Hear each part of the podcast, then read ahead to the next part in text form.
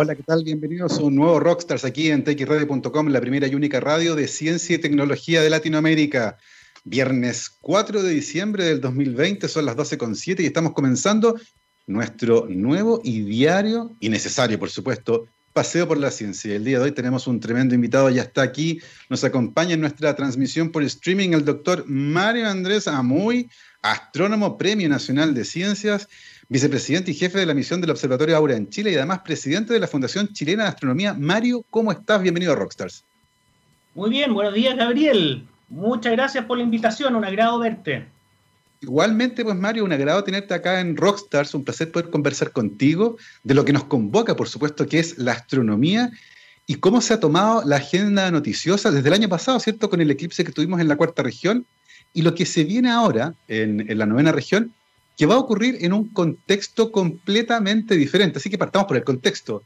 Eh, ¿Cómo estás viviendo esta pandemia, Mario? ¿Cómo, ¿Cómo, le ha pegado a la astronomía, a las actividades que tú realmente realizas? Eh, ¿cómo, lo, ¿Cómo lo ves? Bueno, en lo personal, eh, desde marzo que estoy teletrabajando y el Observatorio Aura en Chile, que opera en la región de Coquimbo, tomó la decisión en esa fecha de, de eh, postergar, de, suspender las observaciones científicas. Y ese fue el caso hasta el 28 de septiembre cuando terminó la cuarentena en las regiones, en las, comunas de Coquimbo y La Serena. Y desde entonces hemos estado trabajando con equipos mínimos, pero ya tenemos los telescopios eh, al aire o en el cielo, apuntando al cielo. Oye, Mario, y, esto porque mucha gente conoce Tololo, Calán, no sé, las campanas, la silla. Aura en particular, ¿qué es lo que hace? ¿Cuál es su función? ¿Cuál es su misión? Mm. Gracias por la pregunta. Bueno, Aura es una asociación de universidades norteamericanas más tres eh, latinoamericanas, entre las cuales está la Universidad de Chile, la Católica de Chile y la UNAM de México. Y estas 50 instituciones eh, eh, son las, por medio de Aura, son las encargadas de administrar eh, los observatorios astronómicos eh, financiados con los fondos federales norteamericanos. Eh, ¿Qué significa eso en terreno? Bueno, el observatorio Aura administra el Instituto del Telescopio Espacial en Estados Unidos, administra el Observatorio Nacional Solar, también de Estados Unidos, y el Observatorio óptico infrarrojo, eh, también de los Estados Unidos, que tiene una patita en Chile y otra en Hawái y otra en Arizona. Mm. Así que en ese contexto, eh, Aura es la entidad encargada de administrar en Chile eh, el observatorio del Cerro Tololo y el Cerro Pachón. Ahí está nuestra propiedad desde comienzo de los años 60 y desde allí hemos operado el telescopio Víctor Blanco de 4 metros, Eh, desde comienzo de los 70 eh, y posteriormente a comienzo de los del año, perdón, de, este milenio, del 2000, comenzamos a operar el telescopio Gemini Sur, que es un gemelo del telescopio Gemini Norte en Hawái, eh, entre muchos otros instrumentos. Y estamos construyendo el telescopio Vera Rubin. Que también es un proyecto súper interesante, ¿no? Es interesantísimo. Es un diseño muy distinto a todos los telescopios convencionales. Va a mapear todo el cielo en solo eh, austral en solo tres noches y al cuarto día comienza nuevamente a repetir el ciclo y lo hacer por 10 años. Entonces vamos a tener un reality del universo. vamos a ver lo que cambia, las posiciones de los asteroides, eh, las estrellas que explotan. Y todo lo que es permanente, con una profundidad sin precedente. Es notable lo que está ocurriendo en astronomía, eh, la instrumentación ha avanzado con pasos gigantescos, y a pesar de toda la tecnología que existe, seguimos mirando con asombro lo que ocurre cada vez que la Luna se interpone en su camino frente al Sol, que son los eclipses solares. Cuéntanos un poco, Mario, eh, qué características particulares tiene este eclipse, por ejemplo, que lo diferencia del que ocurrió el año pasado en, invierno en La Serena, al atardecer, ahora es en verano, a mediodía, eh, cuéntanos un poco qué, características distintivas podría tener este eclipse comparado con el otro, haciendo caso omiso, por supuesto, el hecho que además estamos en cuarentena y va a ser mucho más difícil moverse, pero desde el punto de vista de la observación del fenómeno, eh, ¿cómo lo ves? Bueno, en esta ocasión la Luna está un poquito más lejos partamos por decir algo más, más, básico. El fenómeno es esencialmente el mismo. Claro. ¿Okay? La luna se interpone entre la Tierra y el Sol y la luna, el cono de sombra de la luna se proyecta sobre la superficie de la Tierra. Para que ese alineamiento perfecto se dé, hay que esperar en promedio un año y medio para que en algún punto de la Tierra eh, se proyecte la superficie de, perdón, la sombra de la Luna. Eh, y una sombra chiquitita. En este caso va a ser un poco más pequeña que la del año pasado porque la Luna está un poco más lejos que el promedio, más, lejos de la Tierra en su órbita en torno a nuestro planeta. Eh, eso en general. Y va a ocurrir muy cerca de la vertical. Eh, el eclipse total va a ser a la una de la tarde, eh, es muy cerca del verano. Y como consecuencia de, las, de estas circunstancias distintas, particulares, la sombra de la luna se va a mover un poco más, mucho más lento que el año pasado. Es un tema de geometría. En este caso, la sombra de la luna cae verticalmente y el año pasado, en cambio, la sombra de la luna llegaba casi tangencial por, el, por la hora en que ocurrió, a las, eh, cerca de la puesta de sol. Y eso hace que la luna, en la sombra se mueva más lento. Y, lo entretenido es que eh, en, lo práctico significa que cuando esté terminando el, eclipse en la costa araucanía, en Teodoro Schmidt, por ejemplo, eh, todavía van a faltar algunos segundos para que comience en la zona lacustre en Pucón y Villarrica. Entonces eh, vamos a tener un eclipse que va a partir eh, a distintas horas según la posición geográfica en que esté el observador. O la cámara de televisión, o la cámara de ustedes. si ustedes tuviesen cámaras en, la costa y en, eh, y en la zona lacustre, podrían transmitir una señal de eclipse total durante seis minutos. No solo los dos minutos diez que va a ocurrir, que va a durar eh, en un punto específico, sea este Teodoro Schmidt o sea Pucono Villarrica. Oye, Mario, y eventualmente yo podría, en mi Ferrari, eh, como todos los científicos tengo un Ferrari, podría tomar mi Ferrari y perseguir la sombra del sol desde la costa hacia la zona lacustre. Exactamente, Gabriel, solo tenéis que ponerle alas. si le pones alas, eh, podría volar, si viajas a 2.000 kilómetros por hora, si tu Ferrari te da, eh, podrías viajar junto con la sombra de, o bajo la sombra de la luna. Y podrías tener un eclipse por una hora, dos horas. Claro.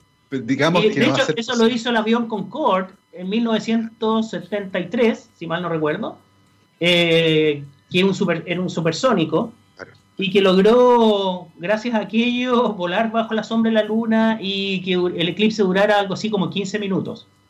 ¡Wow! Notable, notable lo que hace la gente por ver estos fenómenos maravillosos. Digamos además que Mario escribió justamente a propósito del eclipse el año pasado un libro que tiene ahí, justamente arriba de su hombro derecho, se llama El Sol Negro, que está disponible, ustedes lo pueden ir a buscar, donde justamente habla no solo del fenómeno astronómico en sí, sino de la historia interesante de nuestra relación cultural con los eclipses, que es fascinante, porque cuando no se comprendía por qué ocurrían, debe haber sido espantoso para nuestros ancestros ver que el sol de repente desaparecía del cielo. Eh, y eso ciertamente ha cambiado y hoy día vemos los eclipses con, otra aproximación, con otra mirada. Eh, cuéntenos un poco, Mario, desde el punto de vista de la educación en astronomía, porque además sabemos que estás metido, ¿cierto?, en la Fundación Chilena de Astronomía, que tiene un carácter muy fuerte de, difusión. Eh, ¿Cómo has visto la comunicación que ocurre desde el mundo de la astronomía hacia las comunidades a partir, por ejemplo, de eventos puntuales como los eclipses, por ejemplo, o las lluvias de estrellas? ¿Cómo, cómo está esa relación hoy en día en nuestro país? Bueno, el fenómeno del eclipse total de Sol es una gran oportunidad para acercar la astronomía a la gente. Eh, es el fenómeno científico más, más popular de todos. ¿no? Eh, fíjate que el año pasado hubo un millón de, personas en la zona de la totalidad, en el norte de Chile. El récord de nuestra historia como país.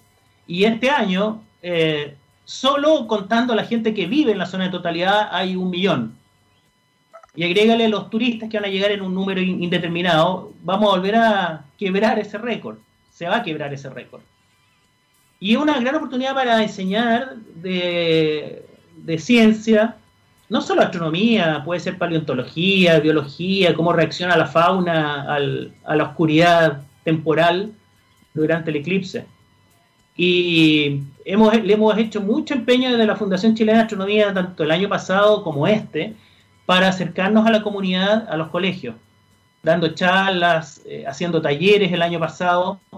Y este año vamos a estar presentes en eh, la costa Araucanía, eh, con un número cercano a 50 colaboradores, gracias a un convenio que tenemos con, con la Asociación de Municipios Costa Araucanía, para para estar presente y preparar eh, a las personas con, para este gran evento del lunes 14. Vamos a llegar varios días antes. Y bueno, eh, estamos aprovechando la oportunidad que nos da el eclipse para acercar la ciencia y la cultura, la, cultura mapuche, la cosmovisión mapuche también es muy interesante de comprender, de,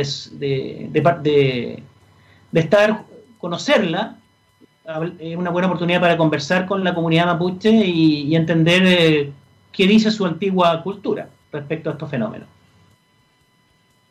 Exactamente, es una oportunidad gigantesca porque aparece el interés, ¿cierto?, de los medios, aparece el interés de las personas, se generan espacios que son súper interesantes en ese sentido para poder reconectarnos con una ciencia que además en nuestro país tiene una importancia gigantesca debido justamente eh, a las características de nuestros cielos. Y en ese sentido, pensando de nuevo en, afianzar este vínculo con las comunidades, Mario, eh, ¿tienes, por ejemplo, proyectos de nuevos libros? ¿Estás trabajando en eso? Eh, sabemos que además hay trabajo muy fuerte que estás realizando y nos contaste en Aura y, con la Fundación, pero ¿cómo va esa beta de, escribir? Sí, tengo planes de seguir escribiendo. probablemente use mi tiempo de vacaciones para empezar a indagar sobre algún tema interesante eh, que, a la ciudadanía le resulte interesante y plasmar aquello en un nuevo libro de divulgación junto a la editorial eh, Penguin Random House. Sí, está, está el proyecto, me encanta hacerlo. Hay una vocación ahí, un gran interés por parte de la editorial. Así es que eh, vamos a estar presentes con algún otro libro en algún momento en el futuro cercano.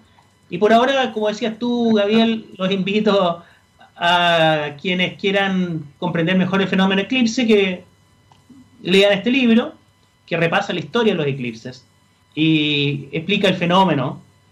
Así es que quienes no tengan acceso a una librería cercana nos pueden contactar a nuestro sitio web de la fundación www.fuchas.cl. Muchas gracias por el pase, Gabriel. Ahí está todo acá perfectamente calculado, un palo blanco profesional. Ya lo saben, www.fuchas.cl, que es la Fundación China de Astronomía. Vayan ahí a darse una vuelta. Hay hartas cosas súper interesantes. Yo recién estoy mirando la página web ahí. Tienen también una, una página en Instagram muy activa con hartas actividades interesantes todo el tiempo, así que pueden averiguar más sobre astronomía y lo que hace esta fundación. Y por supuesto, pueden encontrar también ahí más datos sobre el libro El Sol Negro que publicó Mario Muy junto con Penguin Random House el año pasado, justamente para contar más sobre la historia de los eclipses de sol, em, sobre cómo los vivíamos. Y uno podría imaginar que a esta altura no hay nada que aprender de los eclipses, como que uno los ve nomás, son cosas bonitas, pero todavía hay cosas que son re misteriosas, ¿no? Sí. Qué buena pregunta, eh, Gabriel. Mira, em, la corona del Sol, eh, que fue bautizada por un matemático, astrónomo eh, español, recordando la corona de sus reyes eh, en el siglo XIX, eh, concita mucho la atención de, de los, de los expertos en el estudio del Sol. hay un gran misterio. ¿Cómo, la, ¿Cómo es posible que la corona del Sol se caliente a un millón de grados Celsius? Una temperatura altísima. Hay que pensar que la superficie del Sol tiene solo, bueno, solo, entre comillas, 6.000 grados Celsius. Eh, ya es bastante alta la temperatura, pero ¿cómo es posible que ese, esa envoltura alcance una temperatura mayor? Eh, y la gran oportunidad para poder eh, entender este fenómeno es el momento de un eclipse solar total, cuando la sombra se interpone, bloquea la luz del disco del Sol, que es muy brillante y es lo que no nos permite ver la corona en otras circunstancias. Y en ese momento tú ves la corona completa, desde la base hasta su mayor extensión, y, es, la, es la oportunidad para, primero, tomar imágenes, eh, documentar la morfología de la, corona, entender su forma, también es la oportunidad para tomar espectros eh, que nos permiten entender la, velocidad con la cual se están eh, moviendo los gases de la corona, es la oportunidad para saber de qué está hecha, cuáles son los elementos químicos. Y con esa información que se acumula eclipse tras eclipse, tú vas después haciendo una conexión con los datos que se obtienen de la superficie del Sol. Eh, la superficie del Sol no es lisa, no es uniforme, tiene manchas solares que tienen que ver con fenómenos magnéticos. Y, la propiedad de la superficie del Sol está íntimamente relacionada con la morfología de la corona. Entonces tú puedes conectar estos dos mundos, tomando datos de la corona y eh, combinándolos con los datos de, que toman los otros satélites permanentemente de la superficie del Sol y su actividad magnética. Entonces tú conectas estos dos mundos eh, gracias a las observaciones de la corona durante el eclipse. Y de hecho tú puedes desde ya predecir cuál va a ser la forma de la corona en el eclipse del 14 de diciembre. Porque como se conocen los datos de la superficie en la actualidad, el Sol está en una etapa de baja actividad solar, de eso podríamos hablar bastante, pero tiene un periodo de 11 años. Eh, en que varía el número de manchas solares, varía las propiedades del campo magnético del Sol. Conociendo esos datos, a partir de las observaciones permanentes que se hacen de la superficie del Sol, tú puedes predecir cuál va a ser la morfología, la forma de, la, de, la, corona. Entonces, ya sabemos que va a ser una forma bipolar, no va a ser esférica, sino que va a ser alargada a lo largo de dos polos. Entonces, eh, ese tipo de modelos son los que se ponen en, eh, se pone en testeo. en testeo, bajo testeo estricto durante la observación del eclipse. Entretenidísimo. Claro, y además va a ser muy entretenido si se cumple el modelo y también si no se cumple, porque van a aparecer ahí las ideas de por qué diablos no pasó lo que uno esperaba. Eh, y en ese sentido, Mario, existen hipótesis que sean relativamente plausibles con respecto a esta característica inesperada de que la corona solar tiene una temperatura mucho más alta que la superficie del Sol. Sí, por supuesto. Mira, yo no, siendo experto y haciendo ese disclaimer, eh, sí, hay eh, teorías que involucran eh, un mecanismo de transporte de energía que, es mediante campos magnéticos. Y de hecho, la corona, si tú la, miras con lujo y detalle durante un eclipse y le tomas una imagen de altísima definición, vas a ver que está hecha como de, filamentos, ¿no? Muy delgadito y están alineados con el campo magnético. El campo magnético del Sol es como un imán, tiene un norte y un sur. Y entonces tú puedes mirar la fotografiar, tomar una imagen de alta resolución de la corona del Sol y luego compararlo con eh, las líneas de campo magnético que se miden con otros instrumentos y vas a ver una, un, un, match, un calce eh, muy notorio, muy, muy clave. Entonces, claramente la dinámica de la corona del Sol está determinada por los campos magnéticos de nuestra estrella, que, que a su vez evolucionan con este periodo que yo decía, con este ciclo de 11 años.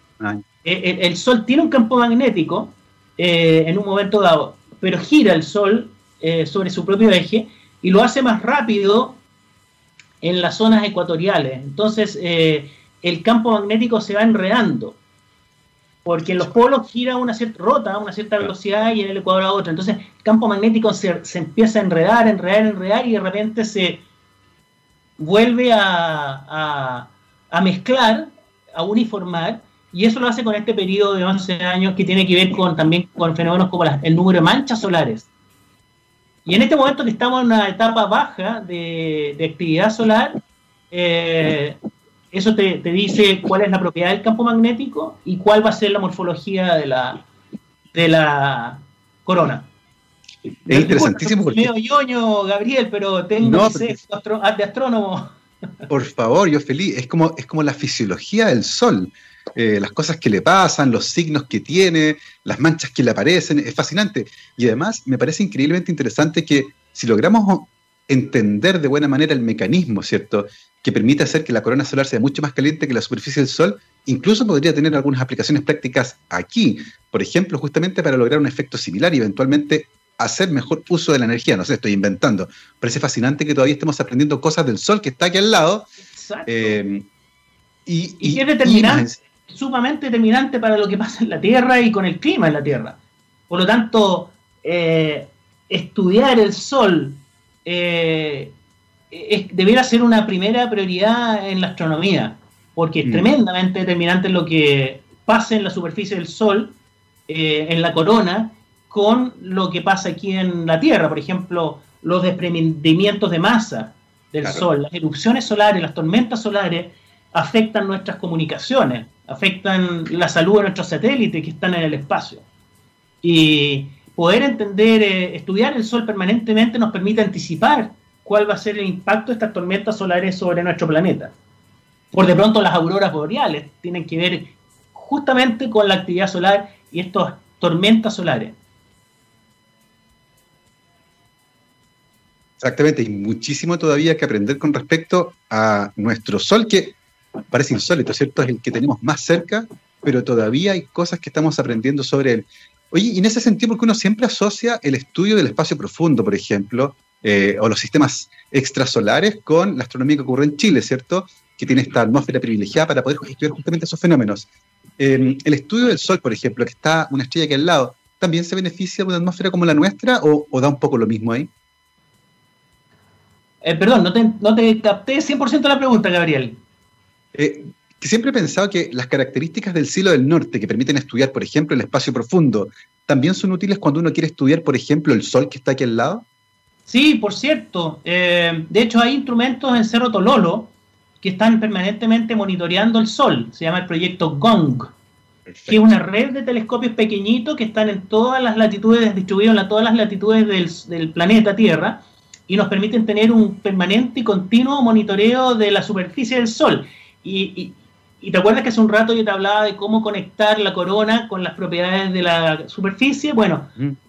los datos sobre la superficie del Sol los aporta en buena medida el GONG. El GONG, entre paréntesis, eh, acaba. El GONG es un instrumento muy interesante que estudia la heliosismología. La heliosismología son las vibraciones que se pueden detectar eh, en la superficie del Sol y nos entrega una tremenda información sobre los procesos internos de, la estrella. Eh, y, se lleva y se lleva muchos años por medio del GONG estudiando eh, la heliosismología, estos pequeños movimientos eh, de, la, de los gases en, el, en, nuestra estrella. Y, y, cuando, cuando, y ese estudio, fíjate, permitió anticipar una mancha solar gigantesca que estaba al otro lado del Sol, que no estaba visible. Y cuando se dio un poquito más la vuelta el Sol, apareció la mancha solar en todo su esplendor, que de hecho la puedes mirar con esto. Claro. Con los, estos lentes para eclipse, si tú miras hoy día, el Sol vas a ver que sobre el Ecuador hay una gigantesca, bueno, se ve un puntito chiquitito de la Tierra, pero, pero esa manchita oscura que se ve con este, con este simple instrumento es tres veces el tamaño de la Tierra. Y eso te está revelando que estamos entrando en un ciclo de mayor actividad del Sol, de ese ciclo de 11 años que yo te mencionaba. Maravilloso, ¿ve? La ciencia es bacán porque funciona. Fue predicho y ahí está. Son las 12.30, así que vamos a despedir ahora a nuestro invitado. Mario, te queremos dar las gracias por haberte tomado un tiempo en tu agenda y conversar con nosotros para hablarnos de los eclipses, de este eclipse en particular y por supuesto del Sol Negro, el libro que está ahí atrás y que lo pueden encontrar, donde hay historias fascinantes justamente acerca de este fenómeno astronómico. Mario Amuy, muchísimas gracias por haberte conectado con Rockstars. muchas gracias a ti, Gabriel, por esta invitación y me quedaron ganas de seguir conversando sobre Vamos a tener. lo fascinante que es nuestra estrella. Vamos a tener que reprogramar la segunda parte. Pronto. Sí, por favor, feliz de tenerte aquí. Muchas gracias, Mario, que tengas un muy buen fin de semana. Igualmente, Nosotros nos vamos ahora. Muchas gracias. Vamos con música ahora, nos vamos con David Bowie. Esto se llama Hello Space Boy. Vamos y volvemos. 12 con 37, estamos de vuelta aquí en rockstarsdetxradio.com, científicamente rockera y GMO quiere que disfrutes de este eclipse con la máxima seguridad posible. Y para eso, miren lo que tienen. Estos fantásticos anteojos como los que mostró Mario ahí en la entrevista, ¿cierto? Estos fantásticos anteojos que protegen justamente, si yo me los pongo no veo absolutamente nada, pero permiten mirar el sol con absoluta seguridad Además cumplen con la norma ISO 12312-2, que es la norma ISO que certifica que estos lentes justamente protegen de la radiación solar, permiten mirar al sol de manera directa y además tienen un diseño increíble. Y estos los encuentran por solo 2.990 en todas las tiendas GMO a lo largo del país. Ya lo saben, protejan sus ojos, no usen vidrios ahumados, radiografías antiguas ni nada de esas cosas porque van a terminar dañándose sus ojitos. Y por supuesto, como todos los días, nos acompaña la Universidad de Aysén, docencia, investigación y vinculación con el medio desde el sur austral de Chile. Para más información pueden visitar su página www.uaisen.cl y además cada semana iremos conversando con investigadores e investigadoras de esta universidad quienes nos están contando las cosas fantásticas que hacen. Hemos tenido unas entrevistas realmente de lujo, así que las pueden ir a escuchar de nuevo en el sitio web de nuestra radio, por supuesto. Son las 12.39. Han pasado cosas interesantes esta semana, eh, y lo comentamos en algún momento, con las vacunas contra el SARS-CoV-2, el virus que causa la COVID-19. Esta enfermedad que nos tiene en este formato encerrados hace casi ya un año eh, de hecho en el mundo comenzó hace un año ya. Em, las cuarentenas comenzaron eh, lentamente, partieron en enero en la ciudad de Wuhan, recuerden, 11 millones de personas en cuarentena. Eh, en China construyeron 10 hospitales de campaña rápidamente y la pandemia se movió desde China al resto del mundo en cosa de meses. Ya estaba el virus en todas partes y ciertamente el desarrollo de una vacuna ha sido lo que ha impulsado parte importante de los esfuerzos científicos durante la pandemia. Desarrollar una vacuna en plazos tan cortos, estamos hablando de un año, es ciertamente una empresa científica que no sería posible, por ejemplo, sin los avances tecnológicos que tenemos el día de hoy.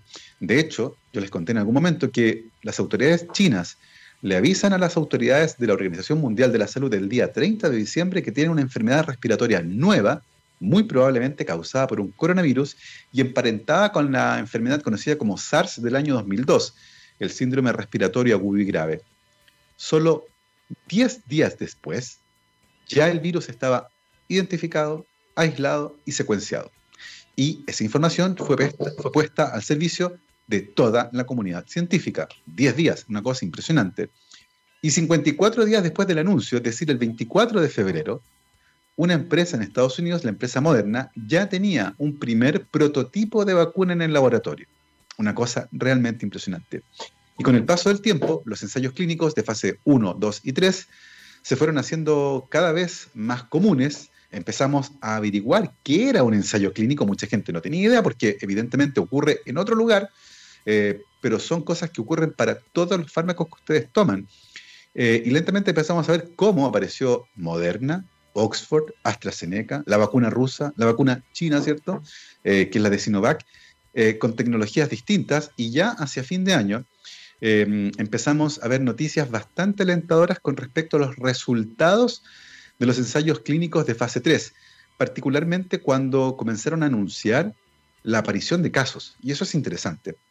Cuando se hace un ensayo clínico de esta naturaleza, ese ensayo clínico está construido con dos brazos.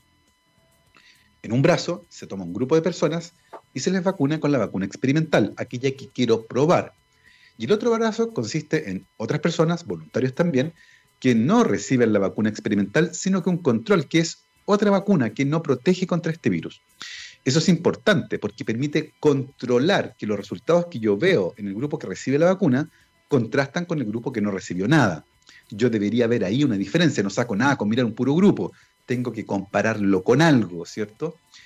Eh, y lo interesante de estos ensayos es que se hacen en ciego el médico que aplica la vacuna no sabe si está poniendo la vacuna real o el placebo, y quien la recibe tampoco sabe. No sabe si recibió la vacuna real, la experimental o el placebo. Y lo que se hace es que se juntan a estos dos grupos, usualmente son 30.000 personas en la fase 3, y se les sigue. Y el dato más importante es ir viendo quiénes se han ido enfermando. Entonces aparece un enfermo y ese dato se toma y se analiza aparte aparece el segundo, aparece el tercero, aparecen 196 casos, por ejemplo, que se determinó ahí la primera pausa, y cuando aparecen esos primeros 196 casos se decía, ok, vamos a detenernos. Y vamos a ver a qué grupo pertenecen estos enfermos, los que contrajeron la enfermedad. ¿Fueron los vacunados con la vacuna experimental o los vacunados con el placebo? Nadie sabe. Y ahí levantan la tapita y van a mirar y dicen, ah, mira, interesante. Lo que hemos visto hasta ahora es que la inmensa mayoría de quienes han contraído la enfermedad pertenecen a los grupos control para todas las vacunas ensayadas. Y eso quiere decir, por lo tanto, que la vacuna tiene una muy buena efectividad. ¿Cuánto? Entre un 70% para la de AstraZeneca, donde hay datos mezclados para grupos etarios distintos, eh, más jóvenes y también adultos mayores. Eh, pero las vacunas, por ejemplo, de mm, Oxford y de Moderna han mostrado, y también la de Sputnik V, han mostrado efectividades que superan el 90%. ¿Cómo anda eso con otras vacunas? Muy bien. Eh, hay vacunas que tienen efectividades más altas, por ejemplo, de la, la polio tiene un 99% de efectividad, probablemente la vacuna más efectiva que existe. La vacuna contra la influenza, por otro lado, tiene una efectividad de apenas el 55%, lo que se explica por la gran diversidad de virus de la influenza. Son escenarios difíciles de comparar en ese sentido. Pero ciertamente entre el 90 y el 95% de efectividad que hemos visto para estas vacunas es muy, muy, muy bueno. Y las noticias son tan buenas y tan alentadoras que mm, recientemente se ha anunciado que al menos una de esas vacunas, ¿cierto? Eh, la desarrollada por Pfizer y BioNTech, que es una empresa de biotecnología alemana, eh, y que ha tenido eh, una efectividad del 95% en sus ensayos clínicos de fase 3, está postulando a una autorización de uso en emergencia. Eso quiere decir que todavía no han terminado todos los análisis, pero considerando los datos que existen y la emergencia sanitaria, se autoriza que se empiece a utilizar la vacuna ya para vacunar no solo a voluntarios del ensayo clínico, sino que al público general. Eh, Pfizer con BioNTech anunció ya que postuló a este estatus, ¿cierto? Que se autorice el uso de emergencia en Estados Unidos. Y esta semana, el gobierno de Boris Johnson en Gran Bretaña anunció que la próxima semana, hoy día es viernes, la próxima semana, partirían con la vacunación ya en Gran Bretaña. Lo que es ciertamente una buena noticia, esto utilizando la vacuna de Pfizer y BioNTech. Así que este desarrollo acelerado de la vacuna va a tener probablemente su primer producto disponible para el público general en un formato y en un mecanismo que todavía no conocemos. A partir ya de la próxima semana en eh, Gran Bretaña, eh, todas las vacunas que están en ensayo, por cierto, eh, están siendo fabricadas ya en masa, así como que se están preparando. Antes de que esté lista, están preparándola porque saben que si funciona, van a necesitar cumplir con una gran demanda. Eh, y por lo tanto eh, han considerado las empresas que, dadas las circunstancias, es conveniente fabricar grandes dosis de vacuna incluso antes de saber cuál es el resultado de los ensayos clínicos. Así que tenemos buenas noticias por ahora. Ciertamente es necesario eh, que se pongan a disposición de la comunidad científica los datos crudos de estos análisis, ¿cierto? No, no solo los datos que las propias empresas han ido liberando, principalmente a través de comunicados de prensa. Es importante que estos datos sean publicados, por cierto, en revistas científicas, revisadas con comité editorial, porque ahí tenemos un primer control, pero también que los datos crudos sean puestos a disposición de la comunidad científica para, que cualquier persona, particularmente los expertos en vacuna, en epidemiología, en análisis de datos, puedan sumergirse ahí y confirmar eh, las conclusiones a las que llega la empresa, que ciertamente tiene interés porque la vacuna funcione. Así que siempre es bueno tener un control y revisar de manera independiente esos datos, pero todo apunta a que efectivamente eh, las vacunas que están siendo desarrolladas, todas ellas al menos, están mostrando una muy, muy buena efectividad, un muy buen perfil de seguridad también, eh, lo que también es importante porque recuerden que tenemos que vacunar a miles de millones de personas. Es impresionante. Probablemente la operación de salud pública más grande de la historia. Eh, así que hay que estar seguro de que la vacuna es, valga la redundancia, segura, porque de lo contrario pueden pasar cosas malas. Em, afortunadamente, como les decía, eh, los ensayos clínicos de fase 3, que son bastante masivos, con decenas de miles de personas, muestran que todas las vacunas que están en ensayo hasta ahora muestran un buen perfil de seguridad. Y ojo que cuando se empieza a usar, el ensayo no se detiene las observaciones con respecto a las reacciones adversas, por ejemplo, siguen de manera permanente.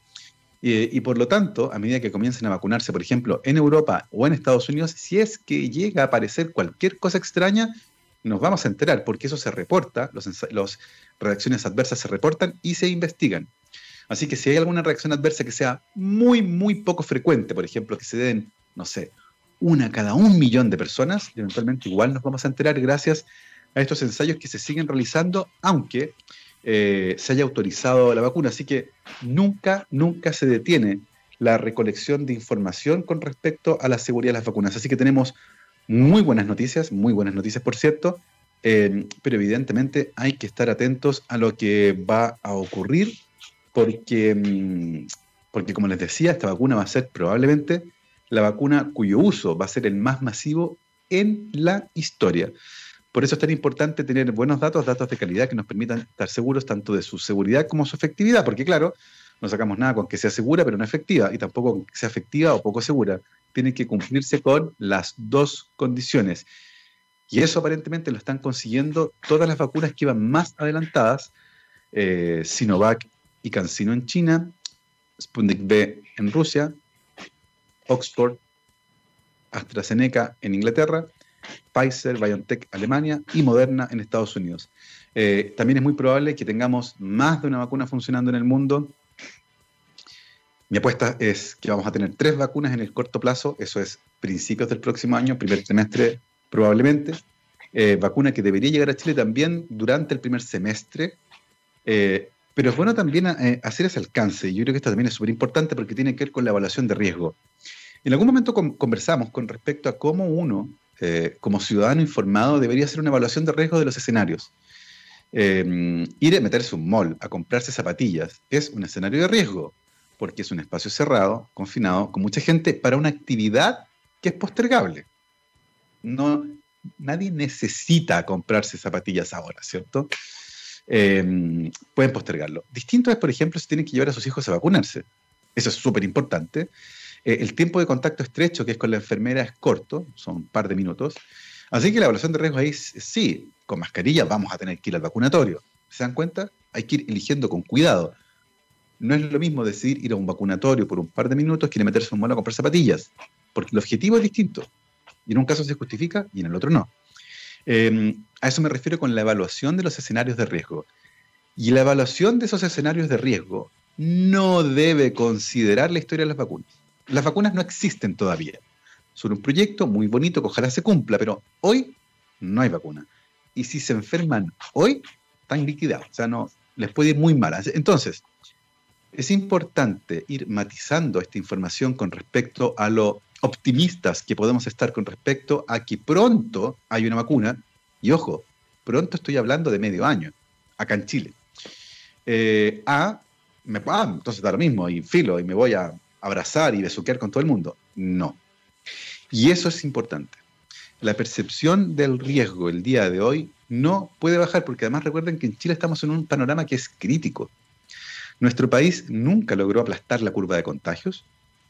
De hecho, hoy varias regiones van subiendo su tasa de contagios, la tasa de hospitalización y de uso de respiradores mecánicos. Y por mucho que haya camas disponibles, y ventiladores disponibles, les aseguro que nadie quiere ser intubado por un traumatólogo. ¿A qué voy con esto? Que el personal médico está en un punto de quiebre. Están física y mentalmente exhaustos. Y por lo tanto, una segunda ola hoy no va a ser lo mismo que la primera ola. La recarga de trabajo para el personal de salud va a ser tremenda. Y en ese sentido, ciertamente, y ya hablaba de esto con algunas personas, las licencias médicas psiquiátricas que están recibiendo los profesionales de la salud van en aumento porque están reventados. Están reventados porque están sometidos a una presión física y emocional gigantesca. La primera hora golpeó fuerte y además todas las atenciones médicas que se postergaron durante la pandemia comenzaron a llevarse a cabo ahora. Entonces, hubo una suerte de tsunami de pacientes de distintas áreas que habían postergado, por ejemplo, sus controles médicos, eh, están tratando sus enfermedades crónicas, por ejemplo, y ahora están en eso. Entonces, ojo con aquello. Eh, no es un buen momento para enfermarse, nunca lo ha sido, pero este no es un buen momento para enfermarse. La percepción del riesgo tiene que mantenerse alta, eh, y por eso les digo, es, es bacán que las noticias de las vacunas sean buenas, que veamos luz al final del túnel, pero la vacuna no está aquí ahora. Y por lo tanto, tienen que seguir cuidándose, particularmente ahora que vienen las fiestas de fin de año. Y la tentación de reunirse con la familia, yo sé que es tremendo. Hay gente que no ha visto a su familia desde marzo. Pero, ¿saben qué? Piensen en un año malo que hayan tenido antes, ¿cierto? Eh, no sé, digan, oh, el 2009 fue un año tremendamente malo. Pero pasó. Pasó y, y aprendieron cosas probablemente y pasó piensa en lo mismo de este año. Va a ser un año malo, pero va a pasar en algún momento. Eh, y no vale la pena arriesgarse después de nueve meses encerrado de ir a contagiar a alguien o uno mismo contagiarse. Entonces, tengan cuidado. Recuerden que los escenarios de riesgo más complejos son aquellos que implican espacios confinados, mal ventilados, con mucha gente durante mucho tiempo. En ese sentido, si van a ver a alguien, júntense en un patio, en una plaza, en un jardín. No se encierren a, comer en un comedor. Aprovechen que estamos con buen clima en la mayor parte del país y prefieran los espacios abiertos por poco tiempo, con poca gente. Eh, creo que es importante mantener las celebraciones, ojalá confinadas a la familia nuclear, a la familia directa. Ojalá quienes viven solamente bajo el mismo techo, pero si se van a juntar con miembros de su familia que no viven juntos, que sean en espacios abiertos, por favor, por poco tiempo. Eh, creo que es importante aquello, no, no, perder la percepción del riesgo porque la pandemia no ha pasado. Eh, y como les decía, por mucho que las noticias con respecto a las vacunas sean alentadoras, no es bueno perderse. No es bueno perderse porque es como, es como caerse, ¿cierto? Eh, estando al lado de la meta. Eh, se vislumbra que en el futuro cercano vamos a tener una vacuna y va a venir, pero si se enferman ahora porque se relajaron ahora, eh, vamos a estar mal. porque el escenario además, como les decía, es poco auspicioso. Así que creo que es importante mm, mantener eso claro. Mantener esta idea de que la pandemia no ha pasado todavía, estamos como en junio, Estamos como en junio. El clima cambió solamente, pero estamos como en junio. Así que a no soltar, a no aflojar. Y aquí, por supuesto, en, en la radio de la ciencia y la tecnología, los apoyamos en eso. Eh, para mantener este recuerdo, difúndanlo además en sus familias. Creo que es importante también mantener este mensaje como una posta. Eh, porque uno puede ver que eventualmente las personas se van relajando y es importante decir, ojo, no ha pasado. Así que sean nuestros voceros también. Eh, recuerden también la etiqueta esta palabra es la etiqueta de la pandemia, ¿cierto? Este concepto. ¿Cuál es la etiqueta de la pandemia? Bueno, la mascarilla, ¿cierto? Yo aquí siempre con mi mascarilla a mano. Eh, la mascarilla porque mm, bien puesta, nariz y boca, particularmente cuando se junten con gente, cuando anden por la calle, en espacios públicos, anden con mascarilla. Eh, si tiene que venir alguien a su casa a hacer alguna reparación, mascarilla. Eh, se van a compartir un espacio, mascarilla. no es tan difícil, no es algo tremendo. Hay gente que dice, no, que la mascarilla es incómoda. Es mucho más incómodo ser intubado. Entonces, no pierdan, por favor, eh, esa idea. La, percepción del riesgo ha bajado. Y, es bueno que les recordemos que la pandemia no ha pasado. Es bueno también compartir estas noticias con respecto a las vacunas, pero no se vuelvan locos porque falta mucho para que llegue a nuestro país. Así que ya lo saben, cuídense, la mascarilla para la, nariz y la boca. Y por supuesto, ahora que viene el eclipse, estos lentes maravillosos de GMO para los ojos para que no se dañen las retinas porque eh, vamos a mirar al sol directo. Así que ojo con eso. Y una recomendación que se nos pasó con Mario. Eh, el eclipse este año va a ser a mediodía, bueno, a la una de la tarde con tres minutos es el máximo, pero parte importante del tiempo van a tener que estar mirando hacia arriba. Así que traten de buscar un lugar donde se puedan, ojalá acostar, para no forzar el cuello. Miren, hasta de eso nos preocupamos en esta radio, que somos buena onda. Les cuidamos los ojos, los pulmones y también el cuello. Son las 12.56, vamos a empezar a cerrar el boliche porque además es viernes, que no se les olvide. Viernes 4 de diciembre, nosotros nos encontramos la próxima semana, seguimos con programación especial por el eclipse que es el otro lunes, el lunes 14, así que vamos a seguir conversando sobre este maravilloso fenómeno astronómico, por supuesto de la mano de GMO que nos acompaña en esta cruzada por el eclipse para disfrutarlo igual, con seguridad, en pandemia, da lo mismo, pero igual lo vamos a disfrutar. Así que nada, gente, cuídense, lávense las manos, usen su mascarilla, celebren, celebren en su casa, con la familia, con los que viven con ustedes, porque los días viernes son también para eso. Querido Gabriel, un abrazo, cuídese también, nos vemos, aguante con el taladro del vecino.